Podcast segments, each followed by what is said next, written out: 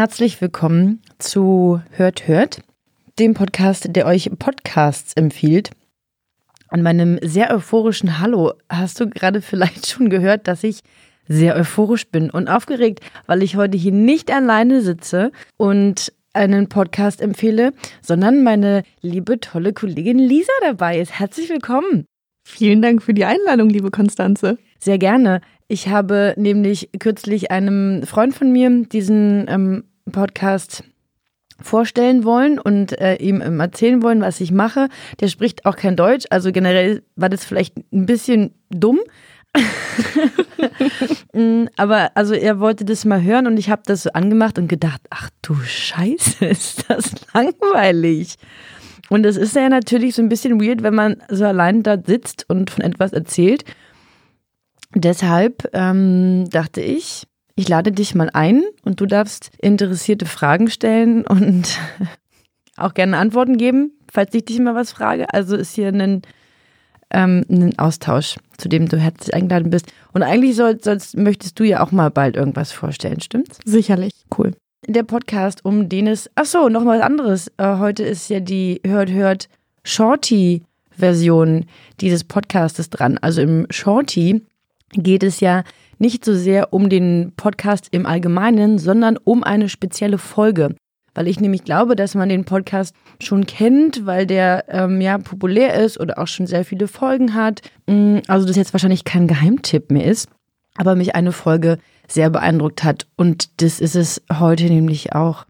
Und ähm, du, äh, wie sagt man, hast auch die besten Voraussetzungen. Naja, du weißt schon, wie ich es meine. Und zwar kennst du den Podcast, um den es geht. Das war ist nicht, nicht gefaked. Ich hatte mich für diesen entschieden und du warst ja, kenne ich. Ja, siehst du das? Genau. hört, hört, schaut, dieses Thema ähm, ergibt Sinn. Manchmal dachte ich, nee, irgendwie nicht. Was mache ich hier eigentlich? Ich wollte einfach mehr, das, das öfter, also eine höhere Frequenz des Podcasts raushauen. Dann dachte ich, naja, irgendwie hat's, naja. Aber du kennst den Podcast The Q bereits. Ähm, das ist ein, ja, ein, ein Interview-Podcast. Die Moderatorinnen sind Anni und Michi und die reden oder interviewen ähm, Leute oder also The Q ist glaube ich auch die die Übersetzung für das Wort Stichwort und die reden so in, in Stichwörtern sozusagen. Also es geht um um um Wellness, um Gesundheit, um Spiritualität im weitesten Sinn und ich finde es immer so ein bisschen schwierig, wenn etwas so ein Spiritualitätsstempel drauf hat, weil es dann gleich, also oder schnell in so eine komische Richtung geht. Weißt total, du, was ich meine? Ja, kann so. ich total nachvollziehen, weil ich glaube, wenn das zum Beispiel auch viel ausgewiesener sozusagen dabei stehen würde, dass es um Spiritualität ginge, würde ich den auch nicht hören. Ja. Weil das ist für mich dann total abschreckend. Mm, aber ein Stück weit. ich finde tatsächlich, dass die das total gut machen, weil ja. man auch dieses stichwortartige Sprechen mm. ganz gut zusammenfassen kann in, es gibt irgendwie Bereiche, die vielleicht auf verschiedene Themen irgendwie anwendbar sind. Und dann kann sich da jeder und jede so ein bisschen was mitnehmen, auch wenn man vielleicht gar nicht alles daran cool findet. Genau, die haben auch Folgen, wo die über Tarot reden oder also vielleicht wirklich nochmal so spirituellere Themen. Aber man muss sie irgendwie auch nicht jede Folge anhören. Die beiden haben so ein bisschen auch unterschiedlichen Background. Die Anni ist freiberufliche Beraterin für so kreative und digitale Themen, um das mal, glaube ich, so ein bisschen zusammenzufassen und interessiert sich eben für Yoga und Meditation und Achtsamkeit und so Körperthemen. Und bei der ähm, Michi ist es noch ein bisschen intensiver, weil die auch Yogalehrerin ist tatsächlich, hat da so eine Ausbildung und macht aber, glaube ich, hauptberuflich äh, kreative Markenberatung. Was auch immer das ist, aber viel Kreativität im Spiel auf jeden Fall. Genau, die haben, äh, es glaub, gibt, glaube ich, mittlerweile 44 Folgen oder so, also schon noch einige und laden total tolle Gäste ein. Ähm, Lukas Bossert zum Beispiel, der Gründer von Daluma, äh, mhm. der ja auch so einen Yoga-Kontext hat, aber auch einfach ein Gründer ist eines sehr erfolgreichen Unternehmens. Ähm, Konrad Knops war auch schon zu Gast in einer Folge. Der hat das Unternehmen äh, zusammen mit, mit einem Kollegen Brox, Brox gegründet. Die machen so Knochenbrühe. Mhm. Ich hatte auch schon mal das Vergnügen, den kennenzulernen. Das ist ein sehr, sehr toller Mensch, Osteopath und auch da hat man wieder dieses ganzheitliche, ja. Das sind Leute, die sich mit Körper und Spiritualität und Geist auseinandersetzen, aber eben damit auch ihr Geld verdienen und mh, das alles so Hand und Fuß hat, wie man so schön Total, sagt. ja. Ähm, genau, oder Mirna Funk, äh, eine tolle Schriftstellerin, Polly Roach, war in so einer Special-Folge mal zu Gast. Also es lohnt sich, in sehr viele Folgen reinzuhören. Aber eine Folge, die jetzt erst kürzlich erschienen ist, hat mich besonders bewegt aus vielerlei Hinsicht. Und zwar waren dort zu Gast die Booch Boys. Das ist so ein cooler Name. Ich finde den Namen, ja, kann man, kann man drüber sprechen, kann man drüber reden, aber die haben sich dafür entschieden. Anni und, und Michi finden den total schön. Ich denke so, aha, okay. Gut, Interessant auf jeden Fall. ja. Ähm, die Boot Boys sind Walker, Felix und Yannick. Die haben dieses Unternehmen gegründet. Im, in diesem Interview, in dieser Podcast-Folge sind allerdings nur Walker und Yannick ähm, zu Gast und ähm, erzählen über ihr Unternehmen, das Kombucha macht. Und ich freue mich so sehr über diese Folge, weil ich auch Kombucha mache und ich ganz oft ausgelacht werde für dieses Hobby und auch überhaupt nicht ernst genommen werde. Und immer wenn ähm, ich da halt Anknüpfungspunkte finde, geht mein Herz auf. Ich- Kombucha-Herz. Mein Kombucha-Herz. Oh, das würde, glaube ich, nach Essig riechen, merkwürdig. Hm. Ähm, geht auf und ich freue mich darüber zu hören, darüber zu reden. Und das machen die dort. Und also die drei sind eigentlich Künstler, also diese drei Jungs, äh, diese drei Gründer sind eigentlich Künstler und haben sich während ihrer ähm, ja, während ihrer Ausbildung kennengelernt, haben dann in einem Künstlerkollektiv zusammengearbeitet. Und ähm, Walker äh, hat Kombucha gemacht, einfach so ein bisschen ähm, Auch als Hobby, wie du quasi. Genau, ich fühle mich sehr im Walker sehr verbunden. ähm, eher so aus, aus Freude und eben auch für Freunde. Und dann haben sie festgestellt, dass ähm, da immer mehr Freunde und, und Künstler in diesem Kollektiv ankommen und das mögen und trinken wollen. Genau, und dadurch ist dann so ein bisschen diese Geschäftsidee entstanden. Die unterhalten sich dann auch über so ein bisschen über den Ursprung des Tees. Äh, Das ist ja eigentlich so eine asiatische ähm, Geschichte, die ja schon seit Jahrhunderten besteht und jetzt in den letzten Jahren auch so in, in unsere Kreise vorgedrungen ist. In den Staaten ist das schon eigentlich ein riesengroßes Ding. Da findest du in Ah, jedem, das wusste ich auch nicht. Mm, in jedem, ähm, wie heißt das, True Fruits? Nee, Good Fruits? Wie heißt denn dieser, diese große Biokette dort? Ja, die haben so, so eine nicht. Supermarktkette, die so sehr populär ist und da gibt's äh, wirklich Regale voll unterschiedlichster Sorten.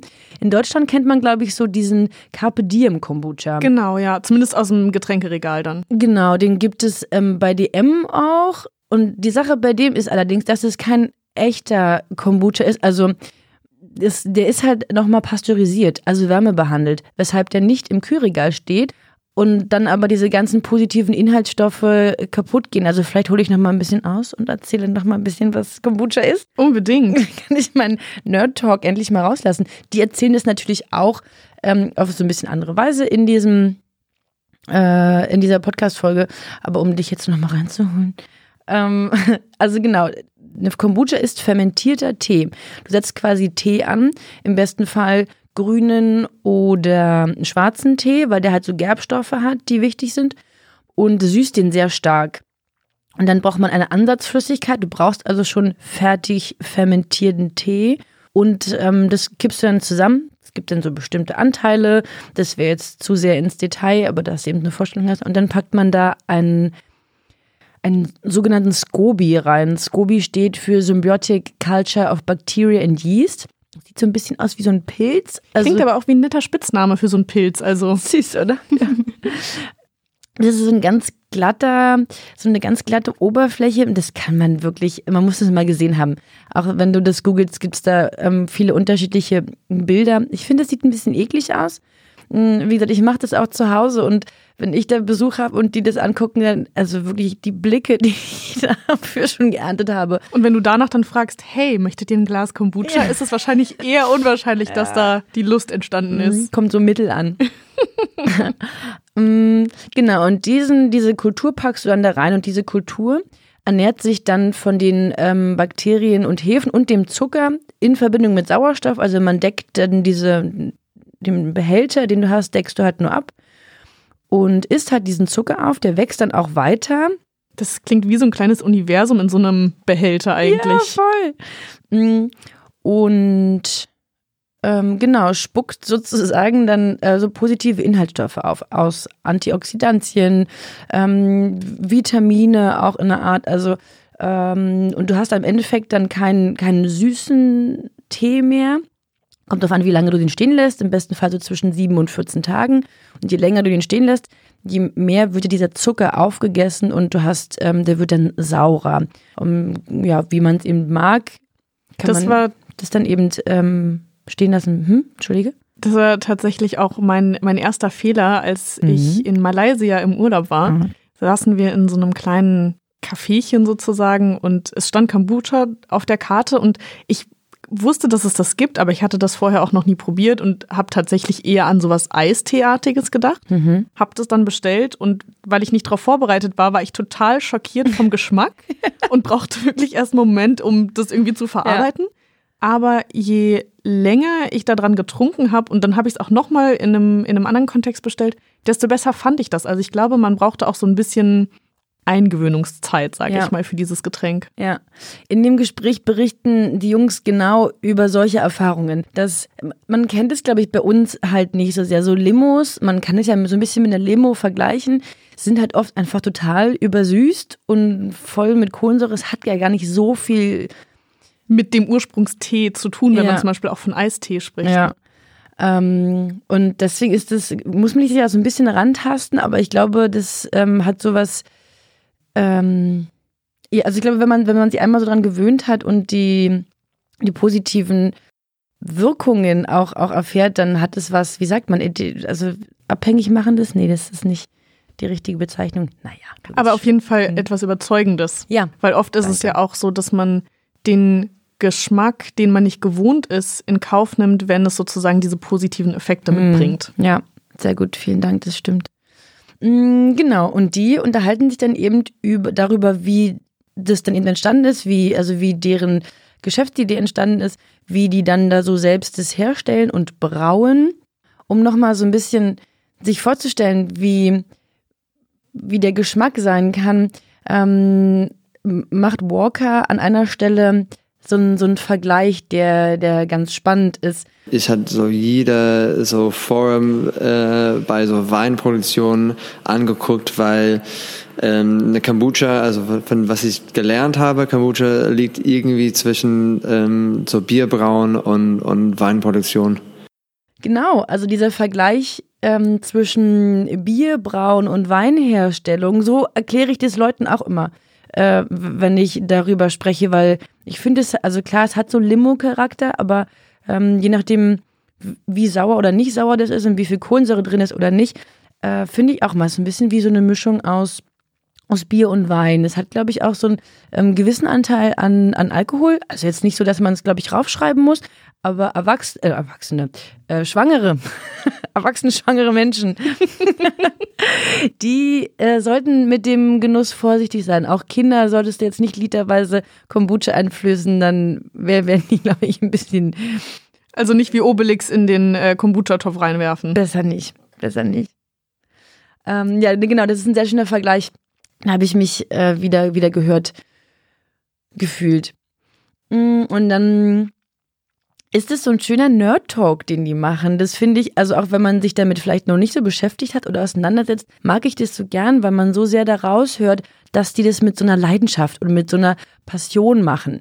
Die reden dann über Geschmacksprofile und Fachsimpeln äh, da so umher. Das finde ich total schön, dann eben das so zu hören. Und das kriegen die eben bei vielen äh, Interviews hin, unabhängig jetzt von der Folge. Es ist immer so ein netter Austausch von Leuten, die was mit so einer Leidenschaft machen.